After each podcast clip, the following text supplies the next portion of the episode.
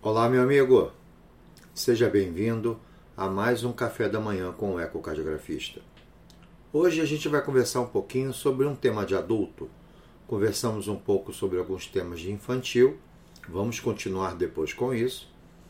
Mas hoje nós vamos separar um tema que é muito importante para os que dedicam-se à cardiologia do adulto, que é a cardiopatia isquêmica. A doença coronária e a doença hipertensiva, assim como a doença valvar, talvez sejam as três condições que mais adentram o ambulatório e o laboratório de ecocardiografia. E por isso, a gente precisa conhecer alguns detalhes sobre a doença isquêmica. Lembrem que muito, muitas vezes o nosso cardiologista acha que o ecocardiograma é infalível para a doença isquêmica. Nós sabemos que isso não é uma realidade.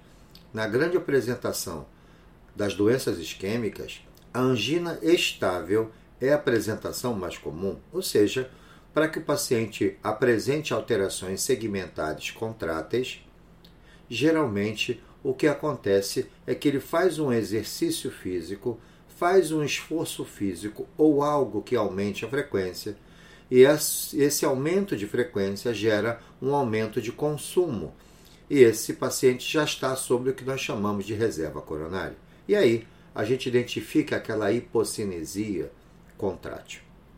Mas sabe, nem todas as apresentações vão ser vistas durante o eco. Durante o ecocardiograma, ele está totalmente parado, em repouso, ele não faz nenhum tipo de esforço. Então ele pode estar balanceado em relação à doença coronária. Por isso que nós dizemos que um ecocardiograma transtorácico em um paciente com dor precordial sugestiva de doença isquêmica, ele não pode afastar a doença. Ok? Agora preste atenção. Se nós pararmos para pensar qual é o real papel do ecocardiograma na dor torácica, a, o grande papel, a meu ver, é a tentativa de diferenciar outras causas de dor. Por exemplo, um paciente com estenose aórtica grave, ele tem dor precordial.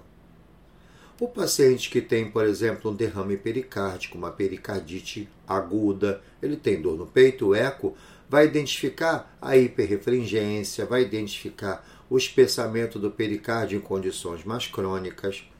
Ele vai identificar uma mulher jovem com prolapso de válvula mitral que reclama de dor no peito. Ele vai identificar pacientes portadores de hipertensão pulmonar, que também podem ter dor. Vai identificar um paciente que esteja com uma dissecção aórtica, que vai ter uma dor muito incomodativa no tórax. E por último, vai identificar um paciente com cardiomiopatia hipertrófica do tipo obstrutiva, que pode se apresentar com dor. Lembrando ainda da insuficiência aórtica, que é uma lesão que, como o sangue que é ejetado através da horta. A resistência vascular periférica retorna esse sangue para fechar a válvula. E se essa válvula não fecha corretamente, o sangue volta para dentro do ventrículo e acaba não alimentando, não escoando durante a diástole para as coronárias. Então o paciente pode ter desconforto precordial porque houve uma diminuição da irrigação, não por doença da artéria, mas sim porque naquele momento onde existia a alimentação da circulação coronária, que é durante a diástole, aquela válvula não fechou corretamente, o sangue voltou para dentro do ventrículo esquerdo. Então, observem que o papel do eco é muito maior do que identificar apenas uma alteração contrátil. E outra coisa importante, amigos, o que, que a gente tem que lembrar também? Quando eu olho, por exemplo, para um paciente com alteração de espessamento sistólico, ou seja, quando a gente está olhando para a parede do ventrículo para ver se ela é hipo, preste atenção numa coisa. Quando nós identificamos uma parede ventricular, a gente sabe que essa parede tem epi, tem meso e tem endo. O que acontece é que quando a gente observa um mecanismo de espessamento sistólico, que é o que eu fico procurando no meu exame, quando eu olho o componente da parede que mais espessa durante a sístole, a gente repara que o endocárdio disparadamente é a região da parede mais responsável por isso aqui, ok? Então, o endocárdio ele tem em torno de 60% de responsabilidade por isso. Os outros 40 estão divididos entre mil e EP. Por isso que quando o Leandro Duarte está olhando para uma parede se espessando, se ela se espessa normal ou não, para onde ele está olhando? Ele está olhando para as regiões endocárdicas, que são as regiões que conseguem espessar mais e aí chama a nossa atenção que aquela parede realmente engrossa 50%, 60% em comparação ao repouso. Mas veja, quando eu olho para esse espessamento, eu estou identificando o comportamento principalmente do endocárdio. E a gente sabe que as fibras endocárdicas, posicionadas nessa região, elas têm uma apresentação longitudinal. E essa apresentação longitudinal, ela caracteriza-se por fibras em disposição longitudinal. Então, por exemplo, nós sabemos que na isquemia, a isquemia começa pelo endocárdio. Por quê? O sangue está dentro do ventrículo. Quando o ventrículo vai gerando pressão na fase de contração isovolumétrica, onde uma banda conhecida como banda basal contrai, essa contração isovolumétrica ela vai gerando pressão dentro de uma cavidade que não varia mais volume. E essa pressão vai aumentando, vai aumentando. Quando ela chega a pressões que ultrapassam a pressão da horta, a válvula órtica se abre e nesse momento esse sangue é ejetado. Quando esse sangue é ejetado, o que, que acontece? A pressão, a tensão dentro do ventrículo é muito grande. Se aquela borda endocárdica que está em contato com o sangue, se ela estiver doente, aquela pressão que o sangue faz nela faz com que ela sofra. E aí, como as fibras nesse segmento endocárdio são fibras em disposição longitudinal, está aí a explicação por que o strain longitudinal é o strain quase que exclusivo da doença coronária. Então, lembra que a isquemia ela começa no endo e ela depois pode se transformar o infarto, por exemplo, transmural, quando ela compromete mais do que 50% da, da, da, das fibras miocárdicas do nosso, do, do nosso componente da parede. Agora veja, quando a gente começa a pensar no papel do eco na doença coronária, tem que lembrar de uma coisa chamada cascata isquêmica. Presta bem atenção. Existe uma hierarquia de eventos quando o paciente inicia um processo de isquemia. Por exemplo, Leandro, se você pegar um cachorrinho e pegar a coronária dele e clampear, você vai observar que quando você clampeia a coronária descendente anterior, o vaso mais importante, você vai observar que rapidamente o ventrículo estufa e diminui a sua contratilidade. Ou seja, a coronária esquerda é a coronária mecânica. Se eu ocluo ela, você observa que rapidamente os volumes aumentam porque o desempenho caiu. Associado a isso, eu tenho já uma alteração contrátil. Se eu tirar o clipe, você vai observar que ele vai voltando ao normal. Então a isquemia ela tem um prazo de você intervir. Se você não intervir, aquele prazo faz com que o coração possa não voltar mais às condições normais. Então prestem atenção. Tudo começa primeiro, o primeiro passo que é dado quando um processo isquêmico começa são alterações de perfusão. OK? Começa a alterar a perfusão para tecido. Só que, gente, o ecocardiograma transtorácico não é uma ferramenta para perfusão só se você utilizar recursos adicionais, como contraste, microbolha. O transtorácico não consegue identificar esse primeiro passo. Ok? Então, se eu quiser identificar a doença coronária logo no meu início, com o primeiro passo da doença, eu vou buscar métodos diagnósticos que avaliem perfusão. Perfeito?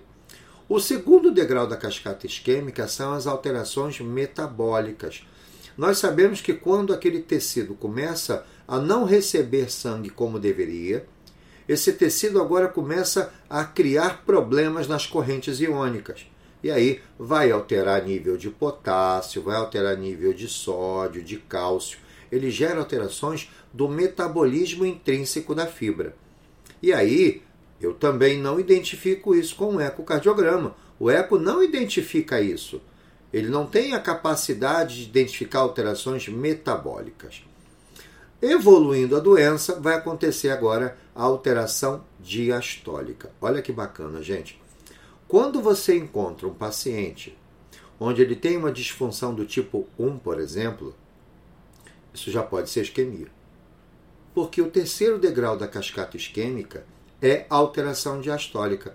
Observem que o quarto degrau é alteração contrátil. Então, amigos, nós não podemos ficar procurando primeiro se a parede espessa pouco ou não. Ela é o quarto degrau. Eu já inicio a busca da doença já com a avaliação do fluxo mitral, o Doppler tecidual e também as avaliações de T e volume do átrio nas novas orientações do Departamento de Imagem Cardiovascular do nosso país e também da Sociedade Americana de Ecocardiografia. Então, um doente pode estar se mostrando para você isquêmico apenas com uma alteração do relaxamento ventricular sem nenhuma alteração contrátil no repouso. Isso é importante ser falado porque muitos de nós quando nós realizamos o eco, devido à frequência tão grande da disfunção tipo 1, a gente automaticamente relaciona ela ao idoso ou à hipertensão arterial. Cuidado! A hipertensão arterial, nos seus estágios evolutivos, ela vai gerando um aumento da quantidade de fibras na parede. Quando aumenta a quantidade de fibra, nós chamamos isso de um fenômeno de adaptação, que é a hipertrofia. Essa hipertrofia, por aumentar o número de fibras, ela aumenta também a quantidade de oxigênio que essa parede necessita, uma vez que eu tenho muito mais fibras agora.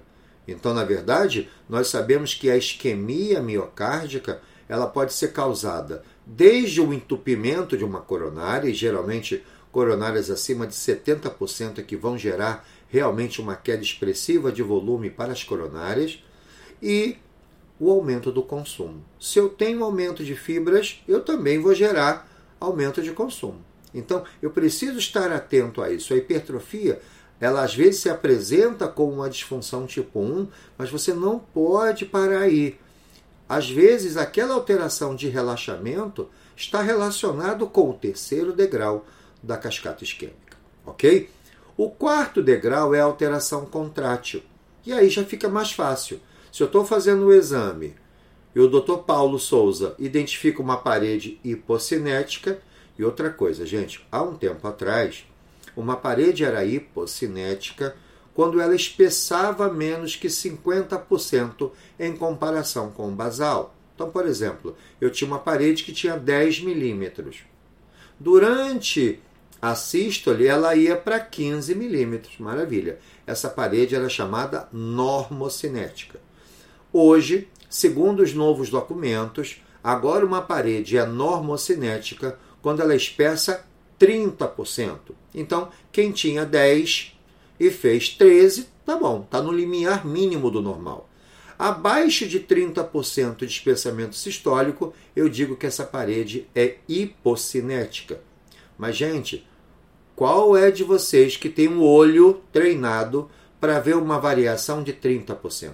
Então, às vezes, é muito difícil você identificar isso. Por isso que existem as técnicas de deformação miocárdica que conseguem identificar a queda das taxas de deformação longitudinal locais nos 17 segmentos. E aí fica mais fácil de você identificar quem realmente está hipocinético. Só que o Speckle Track não identifica hipocinesia, normocinesia, discinesia ou acinesia. O Track analisa a deformação da fibra, se ela deforma bem ou se deforma mal. E aí eu posso traçar uma correlação entre a deformação baixa e aquela hipocinesia que você acha que existe. Depois da alteração contrátil, eu tenho a alteração do eletrocardiograma e depois a dor típica. Agora, professor Fagenbaum colocou agora as alterações do speckle tracking, ou seja, identificar quedas de taxa de deformação, principalmente longitudinal, dentro da cascata isquêmica. Ele coloca o strain sistólico, que é o nosso longitudinal clássico, entre alteração diastólica e alteração contrátil. Então agora nós temos mais um degrau, mas observa, amigos, ela está depois da função diastólica. Então a gente precisa valorizar a função diastólica na identificação de pacientes isquêmicos. E como a gente faz isso no dia a dia? Eu preciso fazer, entre aspas, uma peneira. Vamos imaginar que eu estou fazendo um ecocardiograma e esse ecocardiograma está identificando a presença de uma alteração diastólica do tipo 1. Senhor, o senhor fuma? Fumo. Senhor, o senhor pratica exercício? Não. Senhor, o senhor tem uma alimentação regrada? Usa legumes e frutas? Não. Senhor, o senhor é diabético? Sou. Doutores, com essa quantidade de fatores de risco, associado com uma disfunção diastólica do tipo 1, mesmo que você não identifique alterações contráteis regionais, mesmo que às vezes o eletrocardiograma não esteja modificado, esse paciente precisa fazer um teste com maior acurácia, porque ele tem uma grande probabilidade de ter doença coronária. É o que nós chamamos, né, gente, de probabilidade pré-teste. Então, esse tipo de paciente ele deve ser obrigatoriamente encaminhado para um teste provocativo. Veja, quando eu faço um teste provocativo, o que, que eu estou fazendo? Eu estou tentando fazer com que seja criada uma condição onde a parede do ventrículo esquerdo contraia mais para que ela possa consumir mais. Então, no teste provocativo, eu encaminho esse paciente onde eu percebo que ele tem um risco pré-teste maior, eu observo que ele vai para o teste provocativo. Agora, presta atenção. Nós sabemos que esse tipo de paciente, se o risco dele for alto, você não precisa mandar para teste provocativo. Você automaticamente encaminha para estudo anatômico, porque nós sabemos que o paciente de alto risco, ele necessita direto para cineangiocoronerografia o estudo da, do cateterismo cardíaco. Mas aquele grau intermediário, ele vai para o teste provocativo. E aí o que, que o teste provocativo faz? Ele aumenta o consumo porque aumenta a frequência cardíaca. Quando ele aumenta a frequência cardíaca, se a bomba for boa, ela começa a aumentar a pressão arterial durante o exercício. Isso é a condição fisiológica do exercício. A partir do momento que no meu teste provocativo a pressão começa a parar de subir ou cria um platô, seja associado com alterações isquêmicas ou não, a gente já sabe que esse paciente que tinha o risco intermediário, que você encontrou uma alteração diastólica única, esse paciente ele come, começou a apresentar alterações sugestivas de doença isquêmica e você agora bota no protocolo de teste provocativo. Então observa que o grande diferencial da identificação de uma doença isquêmica em um paciente que não apresenta alteração contrátil é você sempre lembrar que essa doença pode existir. Se você ficar achando que toda disfunção diastólica é doença hipertensiva, que não é doença coronária, a gente vai ter uma quantidade muito pequena de diagnósticos precisos na doença coronária. Então, eu preciso lembrar que ela existe. Infelizmente, o ecocardiograma não consegue pegar essa doença nos seus dois primeiros estágios, as alterações de perfusão e as alterações metabólicas. Mas veja, se você fizer um teste provocativo, se você gerar uma isquemia naquele segmento, eu agora vou ver a alteração contrátil. E outra coisa, presta bem atenção. A circulação coronária ela é autorregulável. Então vamos imaginar que eu estou começando a ter um processo de obstrução em uma coronária. Quando aquela coronária começa a perceber que ela não está conseguindo levar a quantidade de sangue adequado para aquela parede do ventrículo, ela faz o que, Sérgio? Ela pede emprestado um pouco de sangue de um outro território, de uma outra coronária. Esse efeito chama-se efeito Robin Hood. Ou seja, aquela coronária não está utilizando aquele volume. Então há uma redistribuição para aquela coronária que está com doença. E aí, o que, que acontece? A minha doença fica balanceada. Eu olho para o meu apical 4, apical 3, apical 2, está todo mundo bonitinho. Porque aquela parede está recebendo sangue de uma coronária doente, mas que está agregando com outros fluxos. Ok? Há uma distribuição desse fluxo. E outra coisa, né, gente? Nós sabemos que em condição de esforço, quando eu vou praticando o exercício físico, nós sabemos que a coronária pode aumentar o seu fluxo em 5 a 6 vezes. Lembrando que a professora Ana Cristina Camarosano, no seu livro, escreve muito bem que pode acontecer até 10 vezes mais sangue do que em condições basais. Então, existe esse fenômeno de autorregulação. E é isso que norteia, por exemplo, o eco de estresse farmacológico, quando nós utilizamos uma substância, substância essa que estimula o coração, aumenta a frequência cardíaca, ou seja, aumenta a cronotropia, aumenta a força contrátil, aumenta a inotropia e aumentando a frequência cardíaca e aumentando o inotropismo cardíaco, nós aumentamos o duplo produto, que é uma multiplicação da pressão arterial sistólica pela frequência cardíaca. Quanto mais ele vai consumindo, mais ele vai necessitando de incrementos de fluxo coronário. Chega uma hora, como uma artéria já está doente, ela não está mais sobre aquela regulação, ele agora sente a dor no peito, sente o desconforto, a pressão pode cair durante o protocolo. Então repare que a doença isquêmica no ecocardiograma é quase que um sinônimo de você se preparar tecnicamente para os testes provocativos. Seja o eco de estresse físico, chega o eco de estresse farmacológico.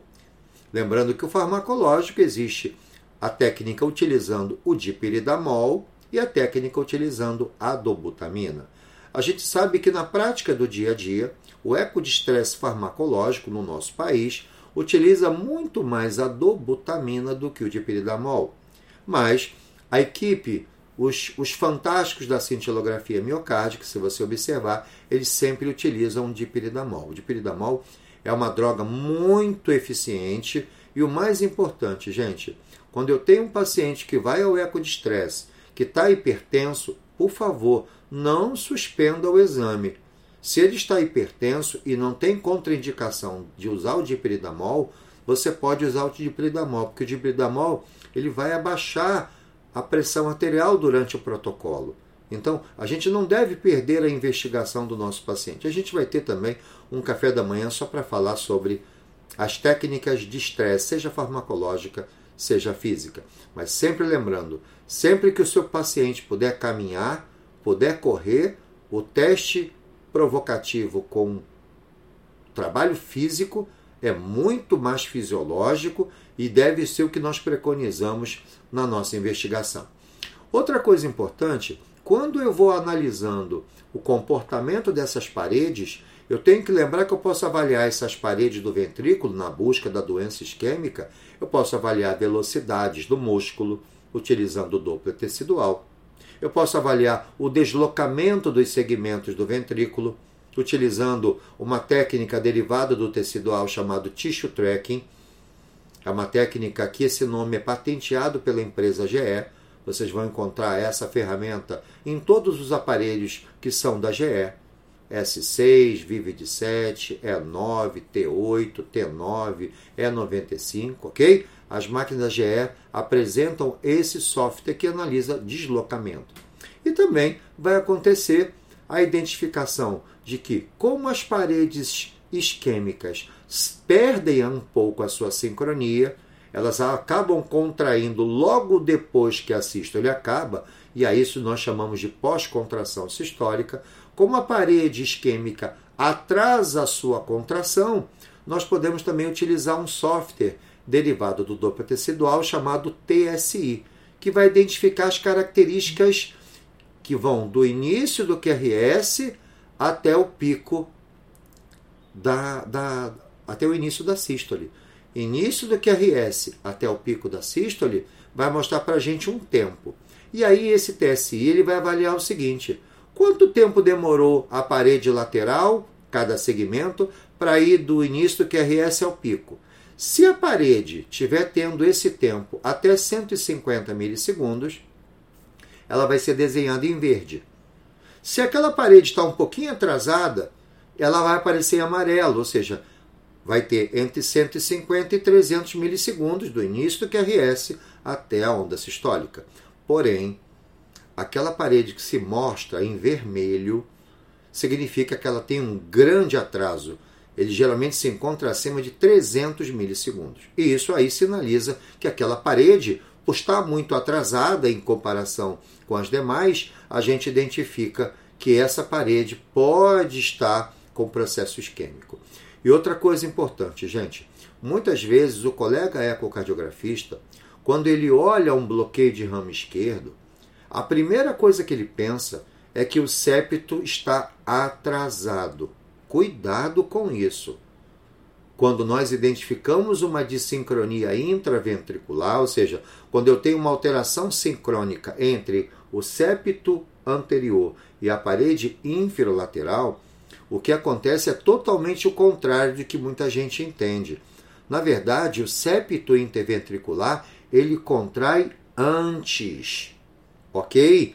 Por que, que nós sabemos que ele contrai antes? Porque quando você olha para a contração do septo e observa o eletrocardiograma, você observa que essa parede contrai na contração isovolumétrica e não na sístole, ok?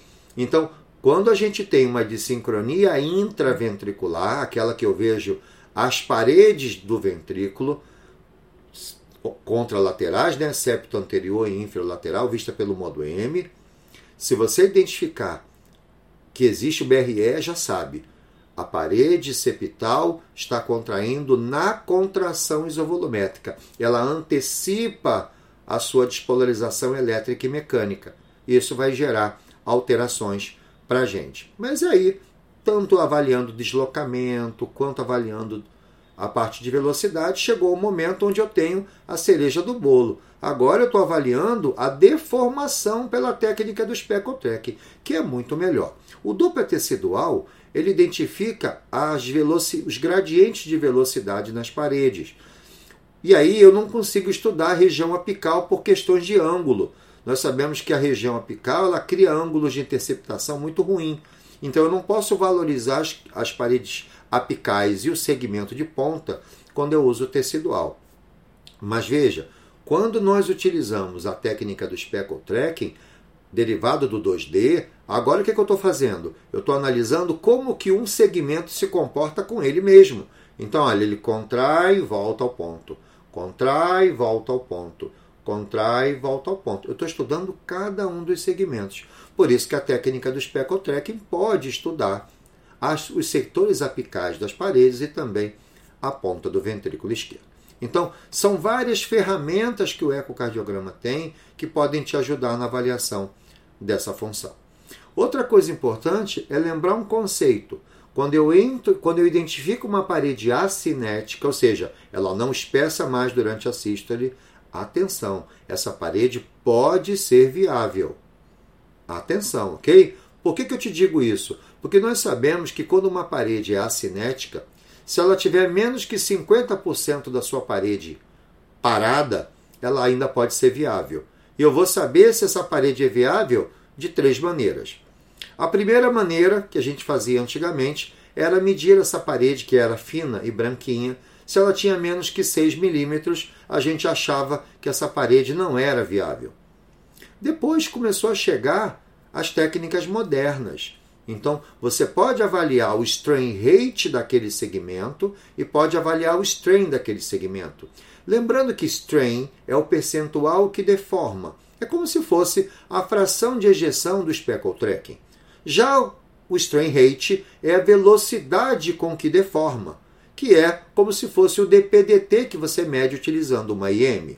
Então veja, eu peço uma Coca-Cola, vem daqui a 6 horas, você cumpriu a missão, mas demorou demais para cumprir. Então o strain rate é a variável da deformação que melhor evidencia a deformação.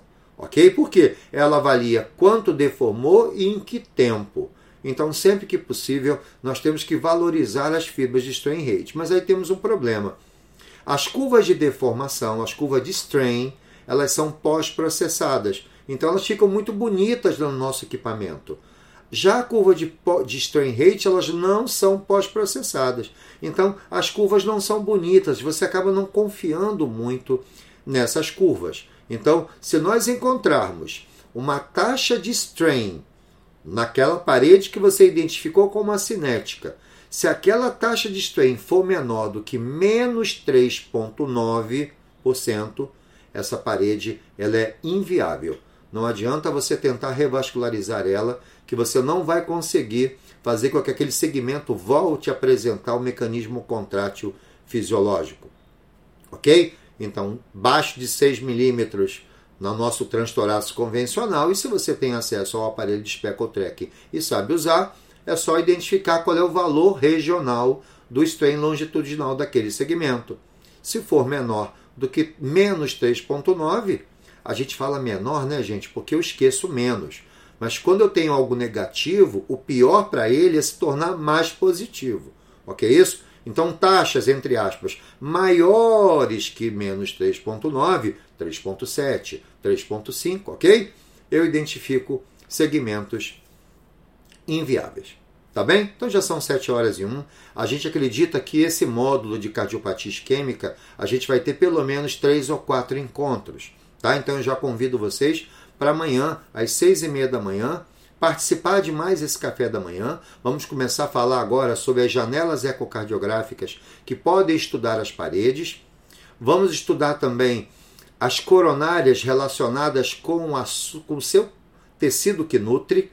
Ou seja, vamos mostrar o que, que o ecocardiograma faz para identificar isso, e depois dessa, desse trabalho de identificar as janelas e as coronárias, a gente vai trabalhar com talvez um dos papéis mais importantes do ecocardiograma, que é identificar as complicações do infarto. Ok, amigos?